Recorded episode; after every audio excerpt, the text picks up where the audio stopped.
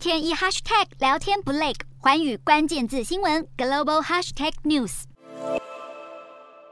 马来西亚国家能源公司的配电站二十七号中午突然故障，造成吉隆坡国际机场和马来西亚西部七个州超过十个城市的个别地区大停电，而大部分的停电地区都在二十分钟到四十分钟后恢复了供电。好，马来西亚国家能源公司表示，停电的原因是柔佛州一个主要变电站的配件故障，而这次的停电总共影响了当地一成的电力需求。但是大规模停电也造成吉隆坡国际机场一片漆黑，管理人员马上是在社群媒体上向旅客来致歉。同时，铁路和公路的交通灯号也停止运作，用路安全是备受影响，还发生了多起民众受困电梯的事件。所幸整起的停电事故在大约两个半小时之后就全面恢复正常供电。